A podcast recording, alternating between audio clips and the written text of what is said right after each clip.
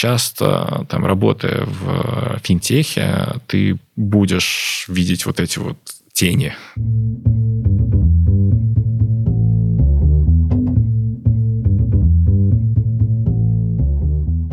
Привет, я Юра Геев, это подкаст Make Sense. Вместе с гостями подкаста мы говорим о том, что играет важную роль при создании и развитии продуктов, люди, идеи, инструменты, практики и деньги.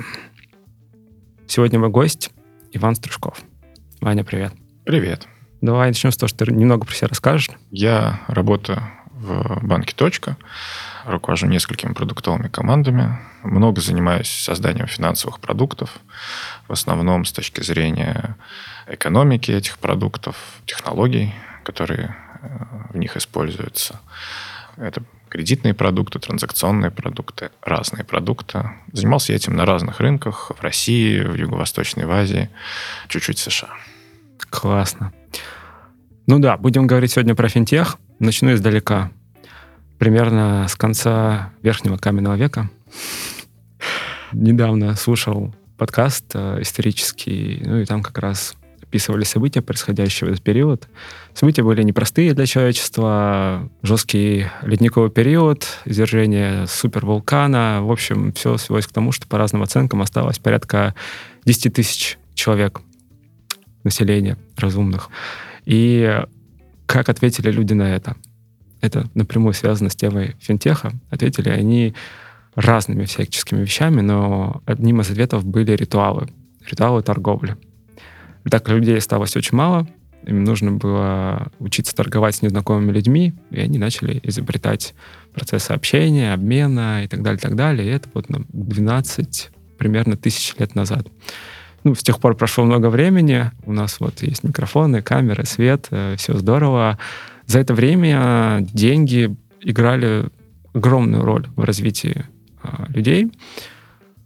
Сначала там были предметы какие-то обмена, потом металлы, драгоценные металлы, векселя, потом деньги, обеспеченные драгоценными металлами, потом деньги, не обеспеченные драгоценными металлами.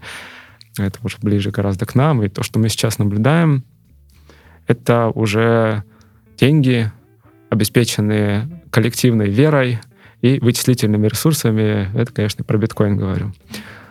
Все это так или иначе финансовые технологии. Но когда мы говорим сейчас слово финтех, в первую очередь, по крайней мере, у меня, наверное, из-за байса, это про IT, это про деньги. Давай начнем с того, что попробуем как раз описать, что же такое финтех сейчас в современном виде. Давай, классно отсылка к каменному веку. И это действительно здорово попадает в то, как я думаю о финансовых технологиях, потому что деньги — это же чистая абстракция. И такие вот чистые абстракции, которые там обеспечены коллективной верой, представлениями там, или общественным договором, это является очень хорошим кандидатом на автоматизацию, очень хорошим кандидатом на технологичности и на какие-то технологии внедрения, потому что ну, это удобно, потому что этот объект у которого на самом деле нет представителя в реальном мире. Ну, золото же было раньше.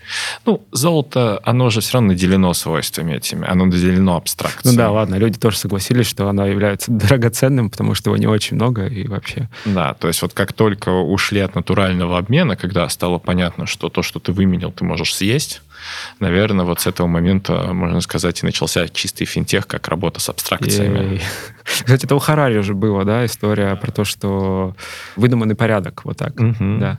Так, вот, и, соответственно, если говорить про финтех, это, наверное, самая там ранняя автоматизация. Отчет этого всего ведется там где-то с 60-х годов, когда появились первые банкоматы, когда начали операционный день в банках закрывать автоматизированно, потому что раньше это был очень сложный процесс и, главное, ограниченный, потому что тебе там нужно за лимитированный срок пересчитать определенное количество транзакций, которые часто велись там на бумаге, в книгах, э, свести балансы, чтобы быть готовым там, к следующему банковскому дню, чтобы балансы были корректными.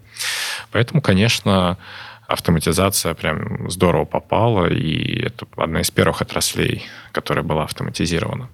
Понятно, что границы сектора, они размыты. Куча пограничных случаев, часто сложно сказать, вот это финтех, вот это не финтех, но если смотреть э, в некую суть вопроса, я об этом думаю и об этом, наверное, удобно думать, как о некой пирамиде, кирпичиком которой является транзакция. Так. Это такое наиболее базовое, наверное, понятие финтеха, потому что все, что связано с деньгами, оно на самом деле связано не с деньгами, а с процессом обмена или перевода этих денег. Ну, условно, в транзакции есть отправитель, получатель. Да.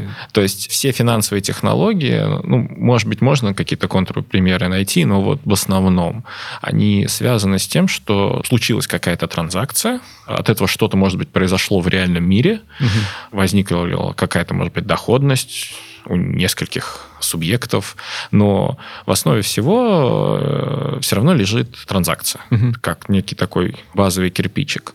Если смотреть на эту пирамиду, то начинать удобно с нижних слоев, прям самых, про которые часто пользователи или там обыватели не подозревают. То есть да. это системы, благодаря которым как раз банки обмениваются информацией о транзакциях, потому что если задуматься, то это довольно нетривиальная задача перевести деньги из одного банка в другой, одного пользователя другому. Там много чего должно случиться по пути. Надо, чтобы обменялись информацией, надо, чтобы где-то стало денег меньше, где-то стало денег больше, чтобы никто не запутался. Ну вот здесь момент же, правда же, деньги никто голубями не отправляет, когда я перевожу кому-то. Конечно, не отправляют. Нет, там, нет, не привязывает никому 100 рублей там, или 100 долларов, в зависимости от того, сколько ты переводишь, там, и голубь не отправляют. Конечно. Для этого существует ряд э, систем, ряд технологий, они там тоже эволюционируют, и также сделан ряд абстракций. То есть в основном расчеты совершаются через центральные банки, ну, если мы говорим про банковский сектор, но помимо этого существует еще ряд компаний, ряд сервисов, которые обеспечивают так называемый клиринг.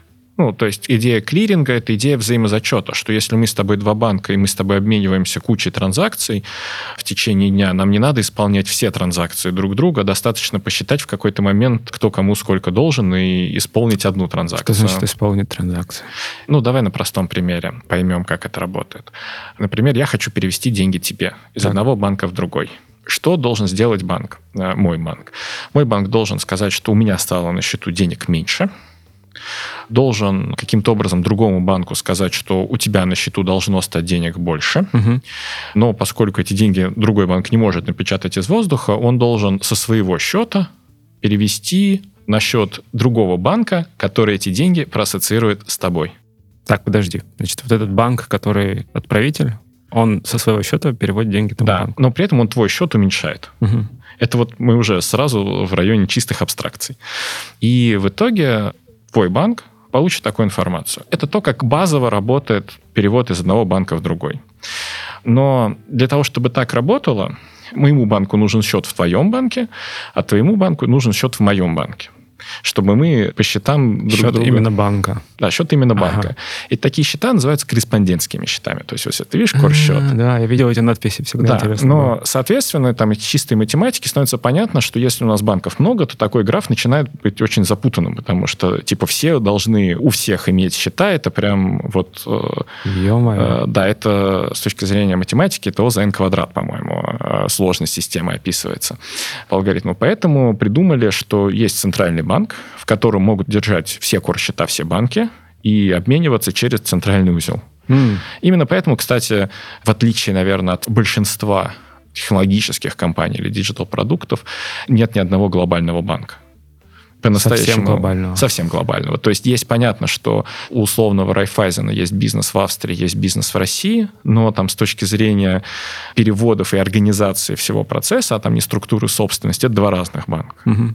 Ты не можешь э, внутрибанковским переводом перевести из э, счета Райфайзена в России себе на счет Райфайзен в Австрии. Сталкивался с таким, с Россией и Белоруссией. Да, то есть это будет международный платеж. Там, угу, соответственно, угу. придуманы технологии. Эти ВО, коды, потрясающе. Да, да, придуманы технологии, придуманы абстракции для того, чтобы это избежать, но вернемся к процессу вот, транзакции. Да? Угу. И вот исполнить транзакцию, это сделать вот это вот все. То есть это уменьшить мой счет, уведомить другой банк, что тебе такая транзакция угу. придет, параллельно переложить деньги со своего счета, ну или последовательно переложить деньги банку со своего счета на счет другого банка. Понятно, что когда у нас банков много, а транзакций еще больше, мы там за обед можем друг другу переводить много денег, это становится неэффективно. В том смысле, что не надо гонять все транзакции друг к другу, потому что ну, это действительно большая нагрузка, и смысла такого нет. Достаточно через какое-то время разобраться, кто кому сколько должен. Mm, типа на уровне доверия в каком-то смысле. На уровне, конечно, доверия, но, как правило, есть взнос. Ну, то есть, когда ты начинаешь вот так транзачить, то там примерно в объеме нескольких операционных дней, это не совсем моя тема, но он так, по-моему, называется клиринговый обеспечительный взнос или клиринговый mm-hmm. взнос. То есть, когда ты хочешь, как банк, такие вещи делать, тебе нужна определенная сумма, которая гарантирует, что ты там свои обязательства по вот этим транзакциям исполнишь. Это как залог за квартиру. Да, по сути, да, конечно. То есть это всегда некие такие страховые депозиты. Так. И, соответственно, центральные банки оказывают услуги по тому, что не держат корреспондентские счета, Иногда рядом с ними есть структуры, которые также обеспечивают клиринг угу. транзакций. Это вот как раз посчитать взаимозачет. Это говорил, вот это страшное название L... Ну да, есть такая компания LCH, про которую там мало кто знает, и которая явно не является героем финтеха из... Э, не появляется в сводках новостей да, Да, да. Она, по-моему, кстати, даже частная до сих пор, и там ее главный держатель — это лондонская биржа. Могу ошибаться, но, по-моему, так это работает.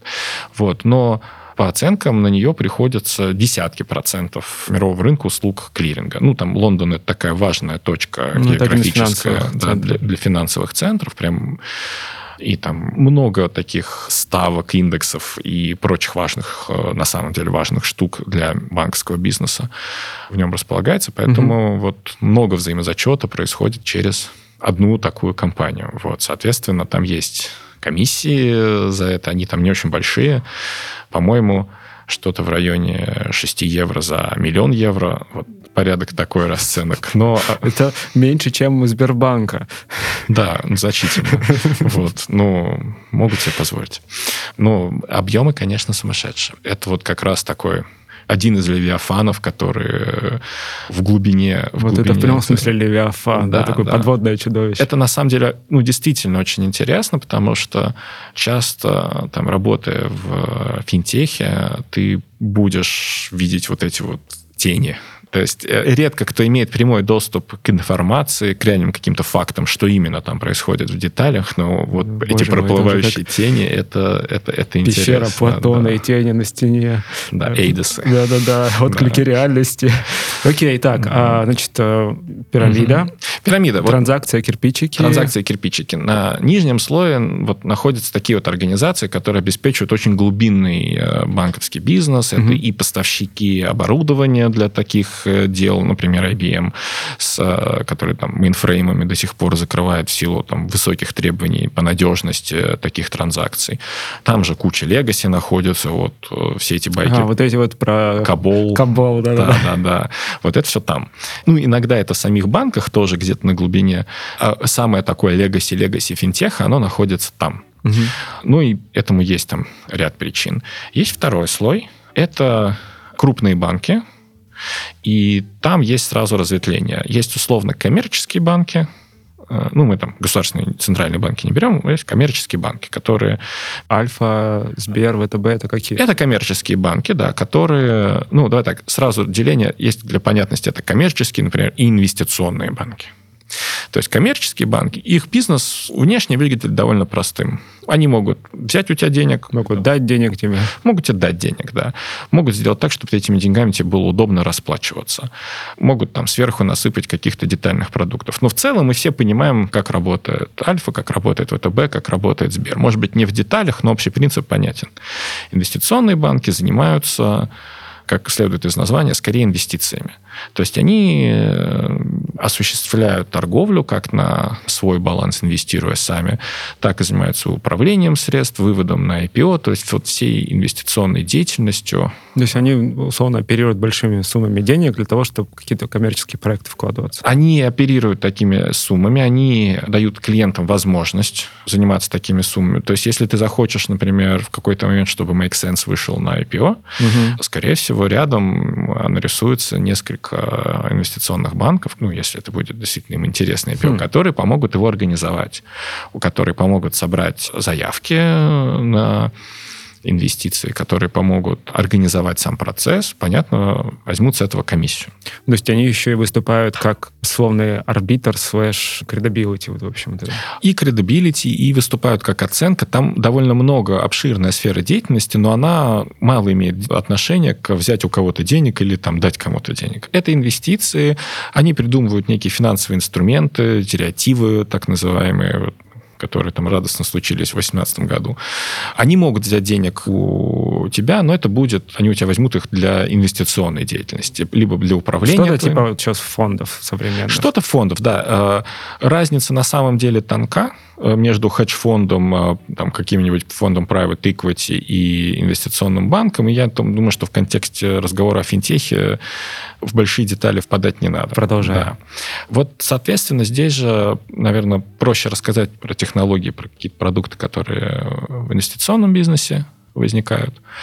Это очень много дата инжиниринга и механического инжиниринга, потому что есть такой термин э, high frequency trading, идея которого заключается в том, что очень-очень быстро, алгоритмически Купить, делая, продавать. да, продавая, покупая ставки, покупая, продавая определенные активы, можно заработать.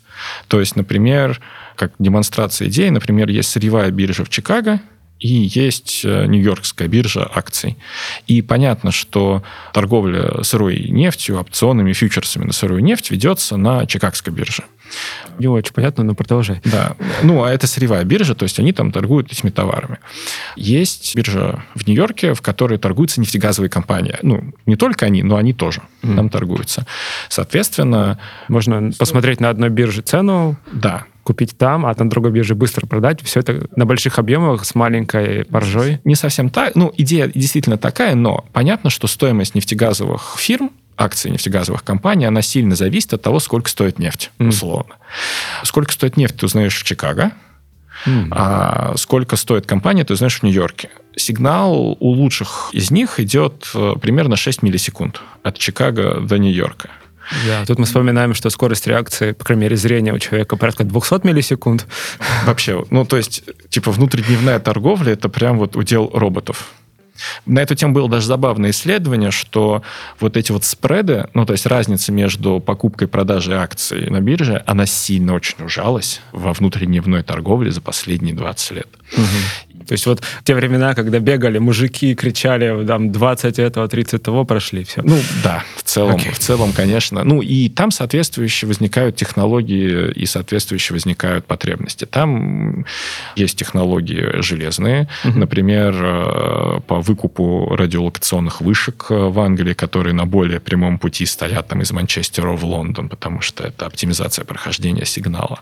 Это технологии алгоритмов высокой эффективности, и там очень серьезные требования по тому, чтобы это делать и создавать. Там же технологии по очень серьезному дата-инжинирингу, потому что там очень много данных, данные хранятся в тиках, там очень много технологий по компьютерному обучению компьютерному зрению, потому что когда вышел определенный отчет там в PDF, его надо распарсить, понять и на основании него принять какие-то решения по торговым стратегиям. Это, конечно, читает машина тоже.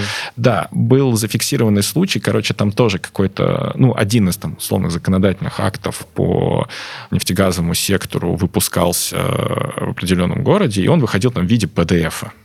И рынки отреагировали через две секунды после того, как он был опубликован кто-то должен был его скормить или какой-то робот-паук его ну, скачать. Да, конечно, конечно. Распознать, конечно. потом вербализовать, о боже мой. При этом, при всем, э, не сказать, что это зарабатывает сверхприбыли, хотя мы там доподлинно э, не знаем. Они оказывают много услуг институциональным инвесторам, но, в общем, для простоты там очень много технологий, очень, и их будет больше, и они прям стремительно превращаются в IT-компании, что Goldman Sachs, что Morgan Stanley, ведущие инвестиционные банки, они все больше и больше нанимают и создают... Квантов, по-моему. Квантов, да, это все это то, что... Да, сериал «Миллиарды», э, там, когда они появились. Давай от этого попробуем перейти к сразу пятому сезону сериала, где он собирается открыть банк. Вот я пятый сезон э, не смотрел. Я тоже, но я, я видел в анонсе такой, угу. мы откроем банк. Ну вот да, примерно такие технологии там стоят. Но это, в общем, крупные деньги для институциональных инвесторов. Вход туда, и там с тобой начинают разговаривать от там, многомиллионных транзакций. Большинство пользователей, большинство обывателей с этой сферой никогда не столкнется. Коммерческие банки, их бизнес в другом, причем у них могут быть инвестиционные подразделения, которые mm-hmm. схожие услуги оказывают, но в основном это хранение денег. Там вопрос хранения денег, кредитования, пользовательских инструментов, обслуживания, э, отделения, UX. То есть это более такая понятная история. Ну, туда же входят все кредитные продукты, которым ну, там идешь ипотека, ну да, да, дает конечно. свободу. Конечно, да. Ипотека дает свободу, вот. Героин дает здоровье. Мы не продвигаем. Так. Да, мы, э, наркотики это плохо, нельзя употреблять наркотики.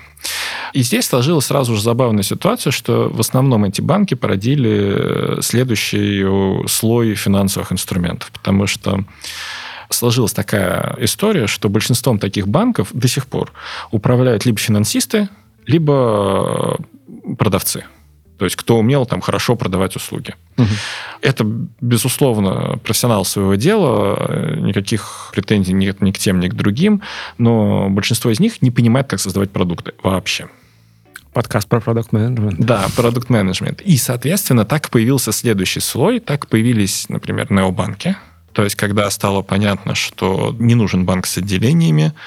Кстати, вот э, характеристика. Вот, интересно, Тиньков был банк, по-моему, первый, да, без отделений. Mm-hmm. Но был ли он необанком? Вообще, модель Тинькова, Тиньков много э, изучал э, эту модель. Был такой банк Capital One, который работал э, без отделений, по-моему, еще в 90-х годах. По-моему, у них там кафешки сейчас в отделениях. Может быть, но они прям начинали без отделений. Это был банк по почте. В Америке очень хорошо работает почта, прям реально хорошо. Она приходит, она приходит к двери, и в итоге они взаимодействие с пользователями и пользовательский опыт строили на таких асинхронных коммуникациях. На асинхронных коммуникациях, да.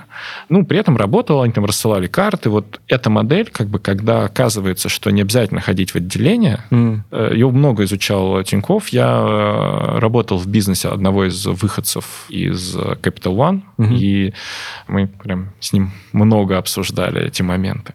Так вот, в целом модель, да. То есть модель, она без отделений, она сфокусирована на пользовательском опыте, на том, чтобы это работало. Позднее туда добавил добавилась еще некая экосистемность, что там закрывается ряд потребностей, но в итоге довольно простые, казалось бы, с точки зрения пользовательского опыта э, идеи, они э, нашли очень широкое применение и были очень хорошо вознаграждены рынком и там, вниманием. Ну, я вот помню, было одно время, когда люди восторгались Рокетом, пока он работал. До сих пор, на самом деле, вспоминают периодически его клиентский сервис подкастах, по крайней мере. Ну, это так, это действительно модели, которые стали очень важны. Потому что оказывается, что для большинства пользователей нужны очень простые вещи. Нужно перевести деньги, нужно там, возможность получить деньги, нужно выпустить карту, нужно заплатить картой, иногда взять денег в кредит. Это довольно простые операции, и нам не нравится их делать в отделениях. То есть трюк не в том, что ты получаешь очень много какой-то ценности от самого действия. Ты получаешь ценность от того, что ты не совершаешь определенных действий, которые ты раньше совершал. И в целом, раз мы там заговорили про транзакции, то вот здесь выяснилось, что финтех в основном это про оптимизацию. То есть, что мы убираем ненужные действия, мы убираем ненужные шаги, потому что с каменного века, который ты упомянул, принципиальная суть транзакции не сильно поменялась. Просто они становятся проще, они становятся быстрее, они становятся... То есть уменьшение вот этого самого базового элемента финтеха, оно происходит по мере того, как технологии. Да. Понятно, что это такие немножко ультимативные мысли, да, но там с идеологической точки зрения формируется некая дополнительная ценность и в тактике реализации определенных продуктов, то есть там и разное кредитование, более удобное, менее удобное, и концепт кредитной карты, когда с грейс-периодом ты можешь э, взаимодействовать. Ну, кстати, количество банковских продуктов, оно же огромное. Если попробовать разобраться, uh-huh. например, в э, кредитных картах или еще в чем-то, ты заходишь на сайт, не буду называть банк, и ты скачиваешь PDF-ку. Uh-huh. И ну, такой, погнали. И такой, завариваешься крепкий чай и начинаешь читать это все. Ну, это скорее не в продуктах, а в том, как это устроено и что регулятор требует, потому что, конечно, там отрасль финтеха, она очень сильно зарегулирована. Mm. Потому что, ну, действительно, любой э, успешный э, банк, он является очень социально значимым объектом. Если перестанет работать условный Netflix или даже там не к ночи будет помянут Facebook, наверное, это доставит определенные трудности определенным людям. Это будет новостным поводом. Но, да. скорее всего, да, мы справимся с этим. Но социального взрыва не будет, реально. Если завтра закроют Сбербанк, социальный взрыв будет... Э, Кстати, тоже не за это, да. да. Мы тоже не за то, чтобы закрыть Сбербанк. Но поэтому любая компания, которая занимается деньгами, по большому счету, она социально значима. Угу и к ней предъявляются определенные требования. Плюс еще деньги могут финансировать очень разные вещи, которые прям государство не хочет, чтобы финансировались, например или не только государство и общество. Я говорю о том, что существует уход от налогов, существует торговля э, оружием, угу. существуют террористические организации. А, а, но это, собственно, регулирование направлено на то, чтобы пресекать такие... Да, на то, чтобы иметь возможность исполнять определенные решения, потому что решение по финансам той или иной организации или человека часто законодательно прописано, и государству нужны инструменты для того, чтобы уметь это сделать. Поэтому это, скажем так, позитивно полный ответ, почему PDF, почему там много да, Подожди, подожди, тогда да. давай так. Mm-hmm. То есть в, тогда, если я зайду в какое-нибудь приложение Необанка, mm-hmm. то я, конечно же, увижу красивый интерфейс и так далее, и так далее, но где-то все равно на сайте есть ссылка на PDF, значит. Не всегда и не обязательно. И вопрос, как бы, как она организована, но ты в любом случае согласишься с рядом документов. С, mm. В реалиях России это обычно договор о дистанционном банковском обслуживании. Там будет написано твои права и э, обязанности, и то, как это будет, и, согласны с ними. То, как организовано это подписание и доступ к таким ссылкам это отдельный вопрос, вопрос как бы исполнения, но везде это будет, конечно. Понятно, понятно. Потому что это серьезно, это деньги, и ничего не сделаешь. Ну, и ответ темный, да, там часто э, есть темные паттерны, э, типа предложения страховки в О, кредитах. Э, я которые, попадался. Да, которые, ну, нацелены на то, чтобы больше заработать денег, потому что не все банки белые и пушистые. Пять пять пакетов страховки мне впилили в мой кредит, когда три года или четыре назад я узнал об этом через два года. Mm-hmm. Ну ладно, грустно, mm-hmm. грустно. Вернемся к необанкам. А характеристики, вот ты уже сказал, mm-hmm. ну, то есть такая, то, что приходит в голову, это отсутствие отделений. Что еще может быть? Есть? Это продуктовый подход, когда в центр бизнеса ставится пользовательский опыт решения пользовательских проблем, решения конкретных э, задач, а не управления финансами. Угу. Потому что вот кажется, что если спросить, э, что делают классические банки, они управляют финансами. Но банки, они решают пользовательские проблемы. У нас так получилось, э, у нас, я имею в виду в России, так получилось у ряда обстоятельств, что классические банки довольно быстро смогли подтянуться до там, сравнимого с э, необанками уровня, но это... Ну, ты имеешь в виду да. именно по по пользовательскому опыту. опыту, да, по пользовательскому опыту, по отношению, но это все же не везде, не всегда. И... Все-таки иногда, да, отделение нужно посетить. Э, иногда нужно посетить отделение. Иногда себе начнут брать э, комиссию за перевод э, по картам, а потом извиняться в комментариях на VC. Вот.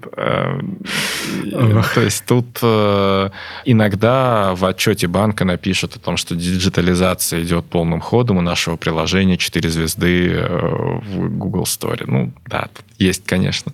Потому что стало понятно, что вот текущая мета финтеха, она такая, что. Надо думать о пользователе, надо конкурировать за пользователя. Все понимают, как зарабатывать деньги в целом. Мы еще, кстати, потом вернемся да, к особенностям по странам.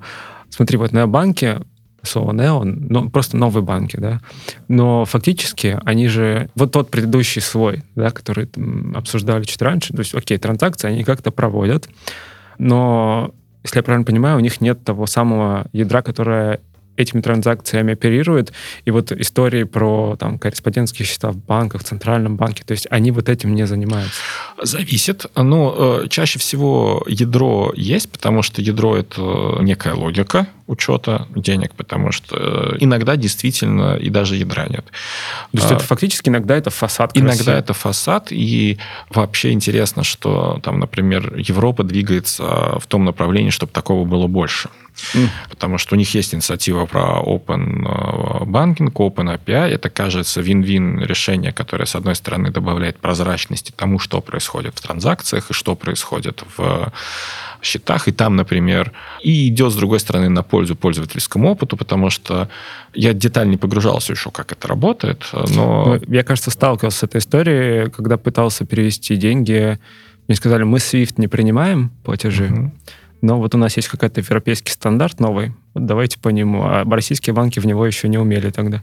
Ну, это не совсем про это речь. Там скорее речь про то, что авторизовавшись один раз в одном банке и пройдя процедуру KYC, также Know Your Customer, типа, зная своего клиента, когда тебя идентифицируют, кто ты есть, mm-hmm. ты можешь э, открыть счет дальше в любом банке. Ну, то есть, в общем, короче, идея в том, что банковская информация и вход в систему, и финансовая система начинают работать как одно окно. То есть, а в каком банке ты находишься, в каком банке у тебя лежат э, деньги, это скорее вопрос выбора твоего, который ну, не ограничен. Mm. Что-то вроде свободного переноса номеров телефонов, телеком-операторов а. между собой. И кажется, что в итоге э, это ведет к тому, что появляется реально два бизнеса. Один бизнес – это заниматься вот этим глубинным слоем, держать счета, корреспондентские счета в Центральном банке, вот эти вот вещи. Другой слой – это привлекать пользователя, организовывать пользовательский опыт, заниматься интерфейсами, создавать какие-то продукты, которые будут привлекать счета. Рекламу на Фейсбуке гонять. Да, да, да. Ну и есть еще вопрос, наверное, фокуса, потому что это, как правило, розничные банки для физических лиц или для SMB-сегмента бизнеса.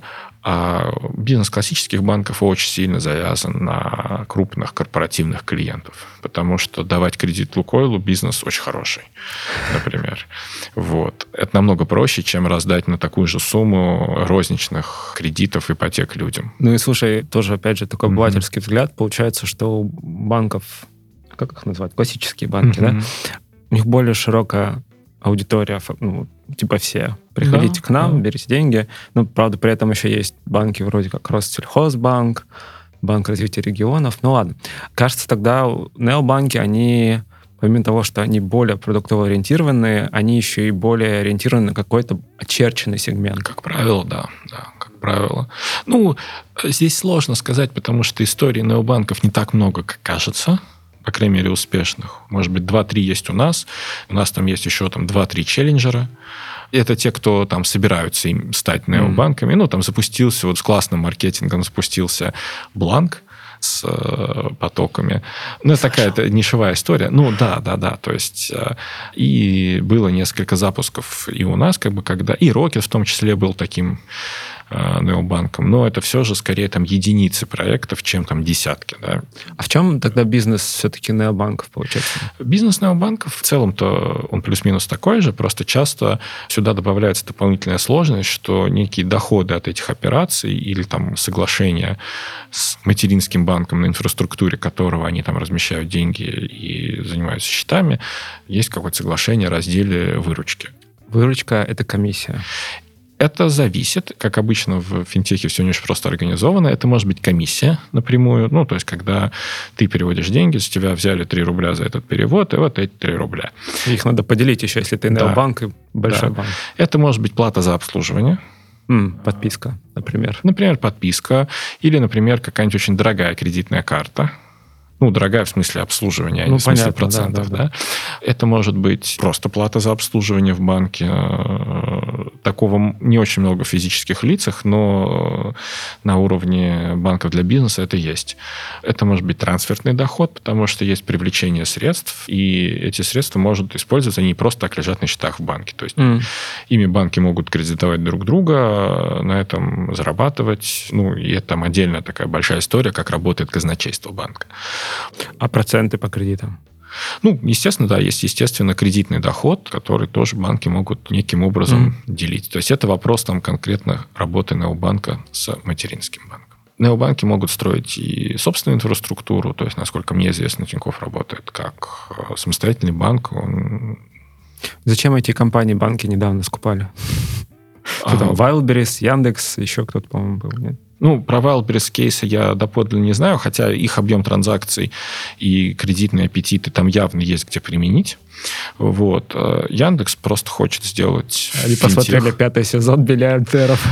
Ну, скорее, да. Но в целом, в целом их там понятное желание сделать финтех, а их там понятное желание, когда они вышли из э, Яндекс денег, mm. понятное желание, что с экспертизой, опытом и возможностями их финтех может получиться. Ну, то есть это ну, в случае Яндекса ты думаешь, что это скорее больше про финтех-продукт? Конечно, да. Mm. Ну, про ряд финтех-продуктов. Они довольно много экспериментировали с этим в разных составляющих. И очевидно, что там, в экосистеме Яндекса финтех должен смотреться вполне неплохо. На полочку mm-hmm. идет. Окей. Банки, необанки. Давай вернемся к идее пирамиды. На следующем уровне пирамиды точно так же находится еще более новые концепции, чем необанки, потому что... Давай тут немножко тогда сделаем паузу. Uh-huh. Я вот вспомнил про транзакции. Visa, MasterCard, это в какую? А, это скорее в глубинный слой, хотя, конечно, э, эта пирамида, она там может пронизывать друг друга, потому что там ну, бизнес MasterCard делает так, чтобы ты мог расплатиться картой. При этом MasterCard тебе карту не выдает, тебе выдает конкретный банк. То есть бизнес MasterCard, чтобы ты мог э, заплатить где-то карты, снять денег, авторизоваться. Но они тоже в каком-то смысле за налаживание связи между банками, нет? Буквально именно это они и делают. Все. Что происходит, э, когда ты как у нас говорят, шоркаешь картой в терминале. Сто лет да. так не делал. Да, да, да. Но или подносишь телефон. Это на самом деле очень близкая история технически. Информация о том, что ты сделал такую транзакцию, остается либо в терминале, либо у банка, кто выпустил этот терминал. Банк, который выпустил этот терминал, то есть вот терминал которого установлен там в магазине, он сообщает э, при помощи э, либо Visa, либо MasterCard, их систем сообщает в другой банк, что произошла такая попытка этой авторизации. Э, другой банк через эту же систему отвечает, все нормально, деньги есть, мы под их подзаблокировали. После этого одобряется, соответственно, транзакция. То есть вот эти коммуникации происходят через визу и через MasterCard. Ну, вокруг этого еще у них есть первично продуктов. Есть. Мир, ну да, то же самое все. И на самом деле, скорее всего, будет больше этого появляться, потому что скажем так, общее недовольство тарифами на эти транзакции, ставками э, и условия взаимодействия по картам есть. Есть, да. Ух ты. И это, кстати, один из э, таких э, кандидатов на следующую оптимизацию. Вот. Биткоин же, по-моему, тогда в каком-то смысле пытается это. Ну, в каком-то смысле, да. Транзакции биткоина, правда, работают похуже и, по-моему, подороже в реальности, да. То есть там понятно, что теоретически они могут быть вполне бесплатными, но в реальности там принято оставлять чаевые, скажем так, за эти транзакции. Но в целом э, речь идет скорее о платежных системах вроде системы быстрых э, платежей от... Э, а, то есть от, надстройки... Ну, по сути, да, получается, это аналогичные визе MasterCard uh-huh. приложения, которые берут на себя вот эту функцию коннектора банков. Uh-huh. Uh-huh. Окей, вернемся к тому уровню пирамиды. Вернемся к следующему уровню пирамиды. И тут выяснилось, что можно заниматься пользовательскими деньгами, вообще не строя вот этого, всего этой сложности с банками, со всеми делами, что можно сделать электронный кошелек, а. И что деньги настолько абстрактная идея, что если я, например, сделаю если очень много людей поверят в них? Да, что если я буду в электронном кошельке продавать какие-нибудь коины, на которые можно будет купить благо реального мира и их передать друг другу, то все случится. То деньги будут также точно работать. Помню WebMoney из нулевых. Да, это именно такой пример. Да? То есть, когда по большому счету появилось средство платежа, которым ты мог реально заплатить за какие-то вещи, реально заплатить за переводы. Но было сложно их обналичивать. Мне нужно было ездить в город, встречаться со странным человеком. Mm-hmm Ну, в общем, ладно. А, и сейчас это Kiwi, например, кошелек? Сейчас, например, это кошелек Kiwi. Сейчас это и расцвет на самом деле не у нас, потому что расцвет таких систем... Ну, понятно, зачем такие системы нужны. То есть это часто большая анонимность, чем в банке, меньшая прозрачность таких транзакций, потому что регулирование уже конкретно там есть, уже все равно есть требования по идентификации, но долгое время это было, достаточно было там номера телефона mm. для того, чтобы все работало. Но вот где это расцвело а, активно, так это в Азии, например, потому что тамошний финтех-ландшафт очень отличается от нашего. Банки исторически там штука для очень узкой прослойки привилегированного населения и для корпораций. То есть, например, из 100 миллионов филиппинцев, по разным оценкам, примерно 70% не имеют доступа к банковским услугам не имеют счетов. В Вьетнаме такой процент в районе 50. И, кстати, про Африку сейчас вспомнил. Никсо. Да. не про это совсем, но тоже там порядка 64-5, по-моему, процентов Да, было. да, да. При этом там тоже есть интересные модели. Например, в Африке построили, так не помню, то ли банк, то ли какой-то кошелек. Не у всех есть смартфоны, то есть ты не можешь сделать просто приложение. Они весь пользовательский опыт, весь интерфейс взаимодействия построили на смс-кодах. А, Джиш, это интересно, ищет способы. Ну, да. кстати, в, к вопросу про Азию и кошельки, когда собирался в Китай пару лет назад, я задался вопросом, как я буду расплачиваться. Начал гуглить, читать, ну, собственно, поставил WeChat, и там идея такая, что я не могу завести туда деньги, если не открою банковский счет. Ну, это определенный э, результат договора Вичата с э, регулятором, mm. потому что, конечно, этот формат, он там подиспугал. Ну, не подиспугал, я не думаю, что там китайское правительство может кто-то испугать, а скорее озадачил, потому что, с одной стороны, есть хорошая, понятная инициатива, есть хороший, понятный э, сервис, с другой стороны, регулировать его, конечно, хочется. Вот. Но вот расцвет кошельков в том же самом Вьетнаме, то есть ты там реально из электронного кошелька можешь по QR-коду купить еды в 7-Eleven. Ну, ну, я наблюдал, да, повсюду. Там ты либо Alipay, либо WeChat, либо еще какие-то иконки, которые я вообще понятия не имею. Mm-hmm. То есть люди подходят, сканируют, ну, вообще погнали. Ну, да, то есть здесь вот, э, ну, соответственно, это какие-то альтернативные методы. То есть это, получается, штуки, которые еще выше, чем необанки, то есть они еще более оторваны от фактической да. инфраструктуры денежной. Да. При этом, в моем понимании, на этом же уровне э, пирамиды, э, а может быть и пронзая весь ее, разные ее слои, э, соприкасаясь, работают компании, которые осуществляют доступ к платежам. Проще пример привести, например, Stripe. А. То есть, которые решают проблему приема платежей в интернете быстро и элегантно. Угу, у угу. нас она не работает, у нас тоже так сложилось, что... Есть другие свои аналоги, которые, должен сказать, сложно интегрировать.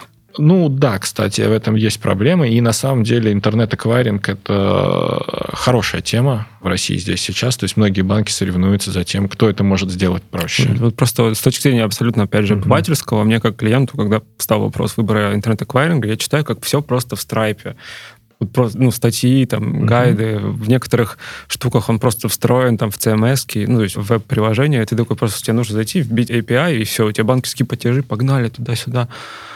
Ну, ну, два месяца мне заняло это. Да, да. То есть ты чувствуешь, когда я говорю про неэффективность и про то, какую проблему решил Stripe, например, это вот сокращение с двух месяцев до 10 строк кода в CMS банка. Ну, тут, конечно, должны совпадать тоже ряд условий, в том числе там условия регулирования условия рынка, иногда условия технологий. Ну, про регулирование, да, получается, что там еще был вопрос юридический, конечно. Ну, типа, надо было подключиться туда-сюда, но технологического тоже хватило. Да, да. В эту же копилку, наверное, можно отнести и Xolo, вот, угу. когда они придумали плюс-минус такие же технологии для облегчения платежей из игр. Потому что ну, там вот разрабатывать интеграцию э, сложно, а принимать деньги хочется. И принимать хочется деньги интернационально. Да, то есть в разных валютах, в разных э, средствах платежа. Ну, кстати, это еще один, наверное, из вызовов финтеха, да, если так подумать, что каждая страна по-своему регулирует отношения с деньгами. Да, он, вот мы это то, с чего мы начали, он очень э, такой географический. То есть здесь не получается, ну, по крайней мере, пока построить э, некий э, по-настоящему глобальный продукт. Ну, примеры есть типа PayPal, который работал по всему миру. Да, и работает. PayPal же это тоже в каком-то смысле кошелек, если так. Ну, это и кошелек, и транзакционная система, потому что, например, э, в Stripe, ты помнишь, какая комиссия в Stripe? Нет. 2,9% плюс безусловные 30 центов за транзакцию. Это много. Это много. Ты знаешь, какая комиссия в PayPal за Вообще похожее? Нет. Такая же. А. И это не случайно. То да. есть, когда они выставлялись, они сделали один в один комиссию, как в PayPal. То есть, они решили ту же проблему, что решал PayPal, но на другом уровне. Хм. Потому что PayPal показал принципиальную возможность таких штук, а они решили проблему технологий. Потому что PayPal интегрировать сложно, Stripe интегрировать просто. Ну, понятно, что сейчас эта экосистема большая, но... Ну, Stripe, да, там достраивает. Просто, опять же, диву даешься, насколько... Ну, смотришь на это, на продукт, такой, блин, там так классно, все быстро делается, это интересно. Но к вопросу примера этого, если задуматься, то из-за того, что транзакции — это настолько фундаментальная штука финтеха, то место для фундаментальных продуктов в финтехе типа все еще есть. Под фундаментальным я имею в виду вот как раз такого масштабного уровня инфраструктуры Конечно. на мировом рынке. Конечно. Ну, здесь вопрос действительно увидеть эти возможности. Другой вопрос, что это сложно, потому что очень глубокая предметная область. Ну вот пример Робин Гуда, по сути, розничный брокер, который клиентам дает возможность покупать и продавать акции.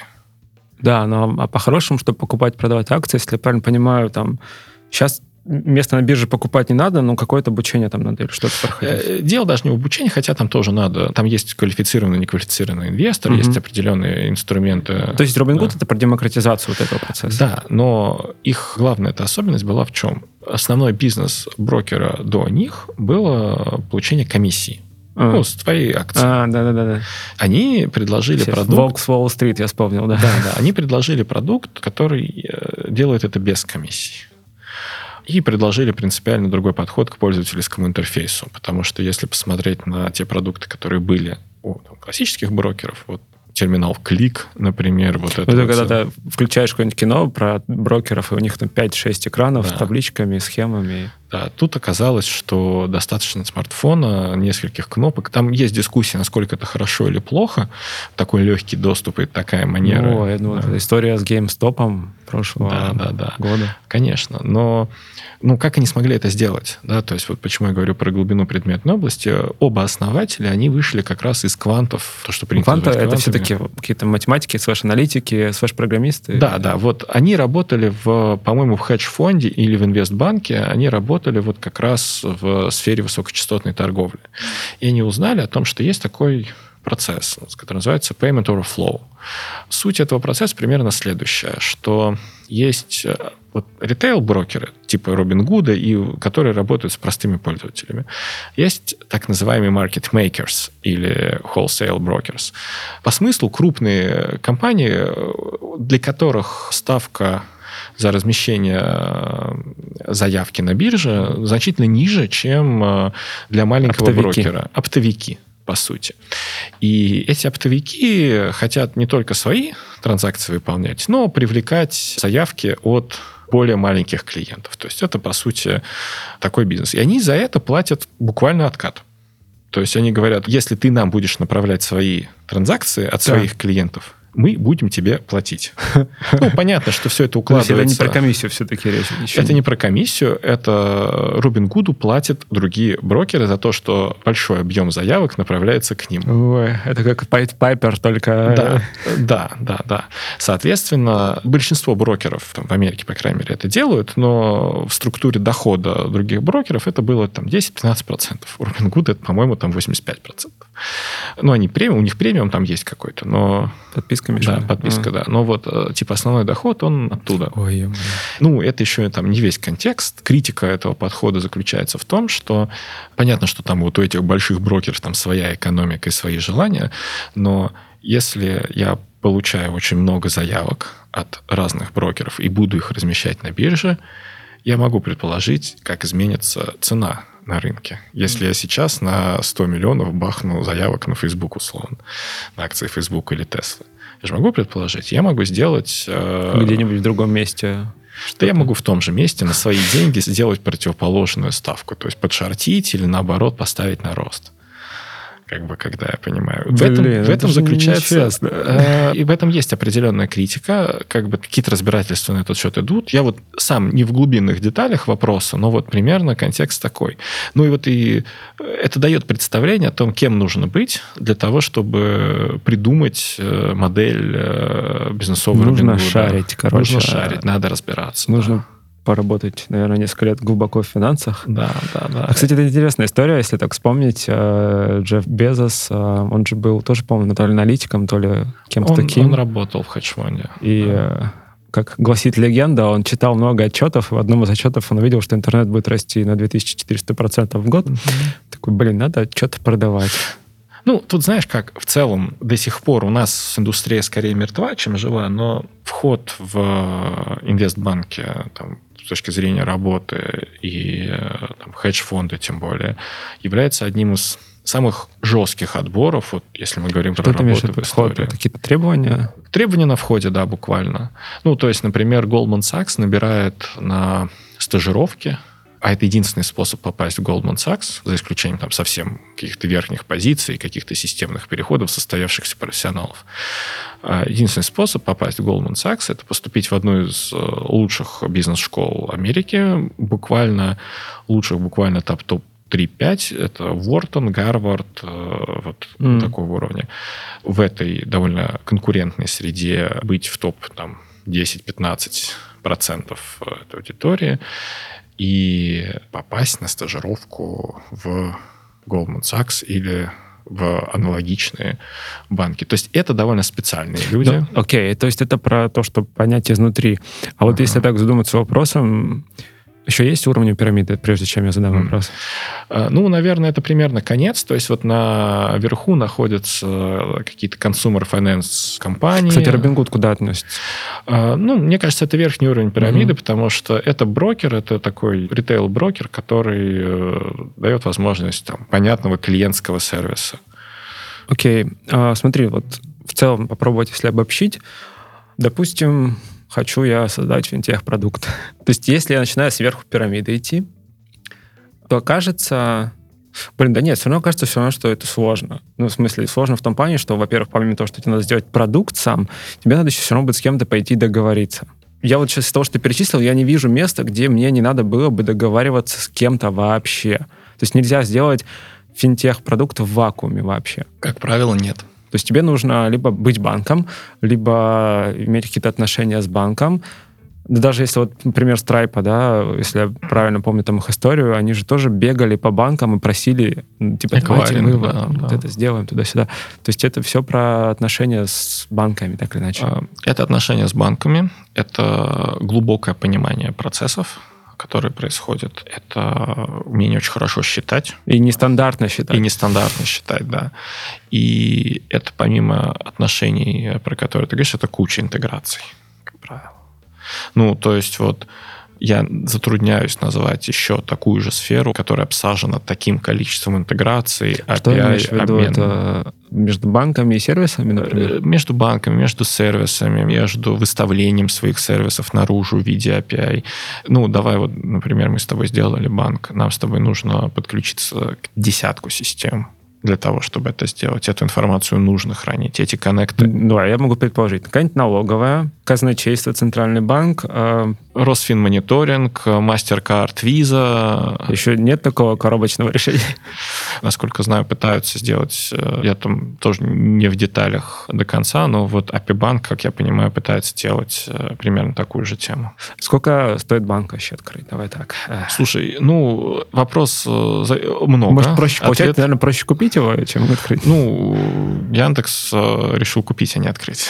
да, это, наверное, не случайно. А, там же лицензия еще какая-то нужна. Нужна лицензия, историю. нужна, конечно, лицензия. Лицензия, как правило, стоит денег в разных странах по-разному. Нужны, есть требования к капиталу Ну, то есть у тебя там должны быть определенные финансы, прилично требований к персоналу внутри.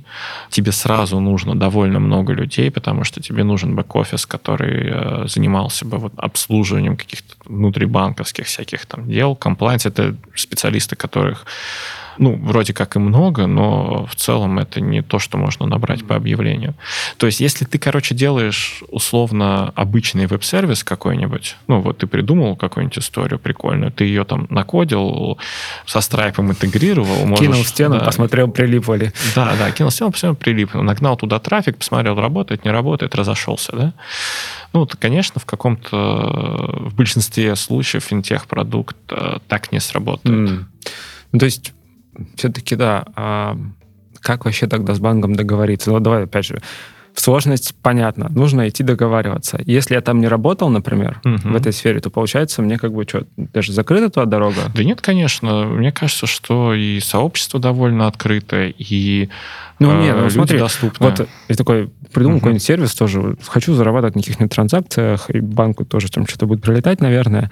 uh Ну, то есть мне надо просто прийти кому-то в банке и сказать, ребята, вот продукт, смотрите. Ну, ну, в целом у тебя есть, наверное, несколько путей. Э, ну, действительно, получить некую финансовую лицензию, ну, то есть посмотреть, что это за продукт, и можешь ли ты это сделать, ну, как-то вот без э, там доступа к инфраструктуре счетов, с каким-то более понятным лицензированием. Можно действительно прийти и сказать, ребята, вот есть идея такого продукта. Есть и вот они такой вообще такое рассматривают? Ну, конечно, кажется, конечно. Ну, такими большими страшными структурами, знаешь, в ну которых вот, сидят серьезные скоро, люди. Скоро будет второй pitch day точки, который прям э, отсматривает системно, mm-hmm. ну, в жанре некого инкубатора, финтех-проекты, не от банков, не от себя, а финтех-проектов, в которых э, может что-то интересное получиться. Ну, плюс еще эта сложность создания финтех-продуктов, э, она еще и, а может быть, не только она, но текущая мета, опять-таки, э, банковского бизнеса, что банки выходят наружу и создают экосистемы. Это хорошая подводка к следующей теме. Про экосистемы и прочие штуки. Здесь бы мне было интересно, знаешь, с какой стороны зайти одно время интересовался, просто рандомный research, типа садился, э, читал про Африку, таким образом узнал, да, про банки, то, что там 60 с лишним процентов людей не имеет доступа к банковским сервисам. Прочитал про Латинскую Америку, про Юго-Восточную Азию.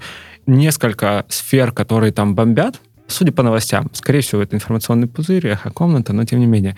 Это финтех, это Яком, и что-то там еще третье было, не помню, что было. Но вот, короче, продажа шмоток, работа с деньгами. А, работа с деньгами обычно там какие-то сразу безумные сотни миллионов долларов привлекает даже в Африке. Даже, ну, ладно, Латинская Америка — это большое пространство. Сейчас, вот уже спустя час подкаста, я примерно понимаю, да, что финтех настолько фундаментальная функция, что она просто там драйвит все, но тем не менее, вопрос остается, и хочется на него как-то ответить, почему вот на emerging markets, да, которые только-только вот они рвутся на, на большие рынки, на большие арены, так растет финтех, и, может быть, какие-то особенности еще? Ну, потому что это продукт, который удовлетворяет одну из базовых потребностей э, людей. Это продукт, э, сравнимый с мобильным телефоном. Ты раз начав пользоваться мобильным телефоном, ты им не перестанешь пользоваться. Сложно ты один раз, начав пользоваться кредитной картой, ну, я имею в виду кредитный, в смысле, как платежный инструмент, а не как кредитный продукт, ну, дебетовой картой, ты не перестанешь ей пользоваться. Ну да, как только ты понял, что тебе не обязательно носить кошелек, ты да. и его перестанешь носить и будешь платить Apple Pay да, или Google. Да, именно так. Поэтому здесь есть вопрос доступа, и, соответственно, вера инвесторов в то, что...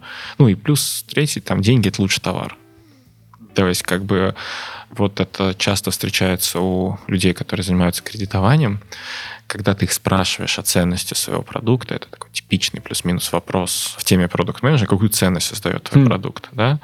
У меня буквально ценность. Ну, типа, в смысле, да, такая реакция появляется, потому что, ну, что мы денег даем? Типа, ценность денег понимают все. Но не, подожди, здесь не все не так просто. Давай, когда ты начинаешь читать экономику, я вот лично э, в 2015 году такой решил, пойду поучусь немножко на экономическом, удаленном. Ничего хорошего, если честно, с этого не получилось. Я забил через семестр. Но а, первое откровение, да, для, которое для меня было, что такое упущенная выгода. вообще, да, то есть, ну, как можно к этому подойти, да, это, оказывается, что это, вот я даже сейчас с трудом вспоминаю, это то, что ты потратил, плюс еще сумма тех возможностей, которые ты не реализовал. Этот концепт, ну, как бы просто он не звучал, на самом деле он же, типа, такой космический, тебе надо посчитать, э, и особенно если твой товар это только деньги, come on, ну... Роберт Нэш, такой математик, экономист был. Теория игр, которая... Да, который теория игр. Он убедительно рассказал о тезисе, что поведение экономических агентов нерационально. Получил за это Нобелевскую премию. На этом построено очень много чего, потому что если исходить из концепта рациональных решений, кредиты чаще всего это плохо. Потому что это чаще всего попытки э, получить доступ к чему-то, на что ты реально не зарабатываешь. Mm.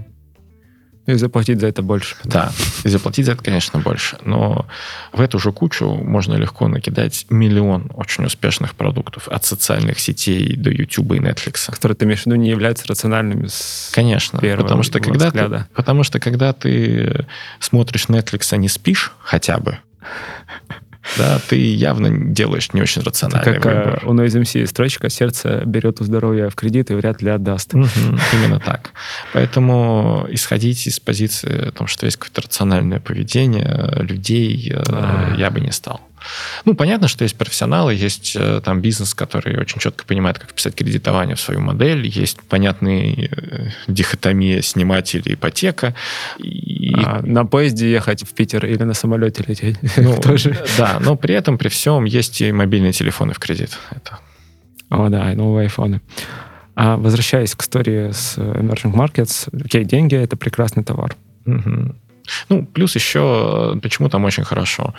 Юго-Восточная Азия, ну, это как более понятный мне пример, я плохо понимаю, там, что там происходит в Африке с динамикой. Юго-Восточная Азия на круг это 650 миллионов человек. Если мы посмотрим на Филиппины, Вьетнам, Индонезию, Камбоджу, Таиланд, на вот эти вот страны. И за скобками Индия, за скобками вот, вот это вот все. И это очень перспективный рынок вообще с любой точки зрения. Э, во-первых, он очень быстро растет. Там хороший рост ВВП, там хорошая активность, э, там очень много позитивных тенденций. Это вообще такой очень важный э, регион для будущего в целом. Это первый момент. Второй момент – это очень молодой регион. В смысле среднего возраста. возраста. Демографически. Да. Угу. Потому что в ряде этих стран средний возраст в районе 30 лет. То есть это значит, что очень сильно перекошено в сторону Работающего молодежи. Населения, это такого. работающее население, которое хочет много денег, которое хочет хорошо жить, которым надо где-то жить. Простой тебе пример. Вот твоя ставка. Манила – столица Филиппин. Москва – столица России. Как ты думаешь, где за 2020 год было больше сделок с консумерской недвижимостью? Ну вот с такой вот частной. Я даже не знаю, где Манила находится. На Филиппинах. А, не, ну это Филиппины Очевидно. тоже не особо, да. Блин, ну... В Маниле. Вопрос, да, вопрос как бы подсказывает, что в Маниле. Да, в Маниле, да. понимаешь? Ну, при этом, при этом, как бы, это очень неочевидный ответ на Вообще то, куда идти делать. Э, в Москве же небоскребы. Э, бум, все, там ипотека была там дешевая, вот это вот все делали, классно. Ну, видишь, как оно случается. Хм. Поэтому реально все понимают, что на том рынке огромный потенциал, на том рынке довольно мало серьезных игроков, потому что там, с точки зрения финтеха местные банки ну, не впечатляют. Там есть прикольные проекты. SoftBank там есть, например. Это, который Visionary Fund. Ну да, да, да, там так, там так. Огромные там деньги раздает э, коворкингом. Вот, с коворкингом у них был провал.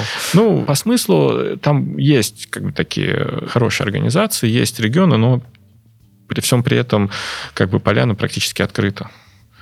А все эти люди, они будут покупать квартиры, они будут брать кредиты, они будут учить детей. То это как раз та самая потребность, э, которая нельзя не реализовывать, если ты uh-huh. хочешь жить хорошо. И, соответственно, поэтому да. тут можно пристроиться. И при этом, при всем, да, у них сейчас нет платежного инструмента. То есть это фактически мы говорим о рынке там, в 10% населения Земли, очень молодом, перспективном, с очень низкой конкуренцией. Поэтому любой, кто может там показывать результаты, будет получать внимание от инвесторов. По-моему, даже Тиньков что-то там делает. Они объявили, что хотят идти на Филиппины, да. А, Манил. Да, да, да. да. Окей, а, что-то про Манил, по-моему, боевик был какой-то. А, Разборки в Маниле, по-моему, что-то так называлось. Да, да, да, да, да. Окей. Блин, это, это интересно. Напоследок. Угу. Вот мы уже начинали говорить, да, насколько сложно банк открыть, насколько сложно, в принципе, попасть в какие-то финансовые организации, да, вот Goldman Sachs ты упоминал. Но в целом, если все-таки менеджер продукта решает пойти в финтех, надо ли ему учиться на экономии, и если не надо или надо, то где тогда, и вообще каким он должен быть, чтобы с моей точки зрения, на экономии не надо учиться никому. Ну, там интересно. Там преподают историю экономики. Это, это довольно, это довольно, это штука, с которой ты можешь разобраться за месяц. А, да. Вот. А для этого не надо тратить 5 лет. Там, с моей точки зрения, идти надо в фундаментальные дисциплины, лучше технического характера. Математика, физика. Ну, когда Илон да. Маск, физика плюс экономика, погнали ракет. Да, да. Потому что после физики экономика довольно простая штука. Вот, это такой момент. А мозги будут работать намного лучше. Но идти для того, чтобы делать продукты, надо делать продукты. Если ты хочешь делать продукты в финтехе, надо идти это и пробовать. Мы много сейчас экспериментируем с... Не то, что экспериментируем, мы много берем людей. Одна из моих функций – это подбор и найм, э, там, выстраивание политики по найму продукт-менеджеров. Э, мы много берем людей не из финтеха. Не всегда это проходит легко, потому что, конечно, сложности адаптация. На, вот там... что надо знать? Давай, ну типа все-таки считать. А, считать хорошо для продукт-менеджеров это в принципе хороший навык, потому что модели... Я бизнес, согласен. Надо уметь разбираться это тоже хороший навык для продукт-менеджера, потому что тебе придется разбираться в куче вещей. Ну вот смотри, ты э, приходишь такой делать продукт финтеховский, да, как мы выяснили, там есть эта пирамида, мы там пошкреблись, я думаю, только по ней ну, можно так, уйти да. еще куда глубже. Ну, то есть что, тебе все придется всю эту пирамиду каким-то образом изучить? Да нет, конечно. Ты как продукт-менеджер, ты будешь решать конкретную проблему конкретного пользователя. Окей, я согласен. Это если мы говорим про какой-нибудь необанк, например. Ну, ты будешь решать все равно конкретную проблему на конкретном участке, да, почему там люди там транзачат или не транзачат, почему они заходят в банк, почему не заходят в банк, mm. почему они отваливаются. Это все равно будет сводиться к более высокоуровневой функции, ты об этом? Ну, в целом, да, но здесь мы говорим скорее о каких-то младшего уровня продукт-менеджеров, да, потому что текущий метод, что ты отвечаешь за конкретную там кнопку в приложении, да. Но если ты хочешь идти создавать продукты в финтехе, ну вот прям с нуля, там, конечно, требуется либо умение очень быстро разбираться, то есть быстрые мозги, быстро разбираться, причем в очень разных аспектах. Мой последний продукт, который я сделал прямо от начала до вступления в реестр ЦБ, это краудлендинговая платформа. И для того, чтобы ее сделать, тебе надо быстро разобраться в том, как работает кредитование, в том, как работает marketplace, в том, как работает законодательное регулирование этой истории, в том, как это может работать с банком, что такое идентификация. Вот. Ну, то есть это несколько более многогранно, на мой взгляд, чем э, работа в других сферах. Наверное, там есть свои сложности, но вот финтехи, они плюс-минус такие, что ты должен довольно во многих штуках уметь быстро разобраться. Ну, они звучат как сложные вещи, если честно.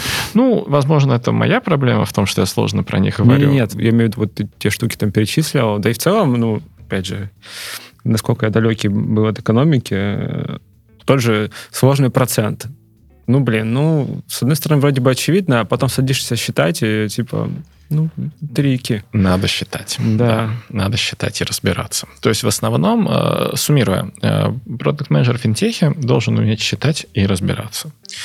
Ну, помимо продуктового мышления, там, навыков, скиллов, mm-hmm. это все. Ну, мне, если честно, кажется, умение считать и разбираться – это основа продуктового мышления, если так у нас э, один из прошлых подкастов был, знаешь, э, вообще мы зашли с темы три навыка, которым не учат.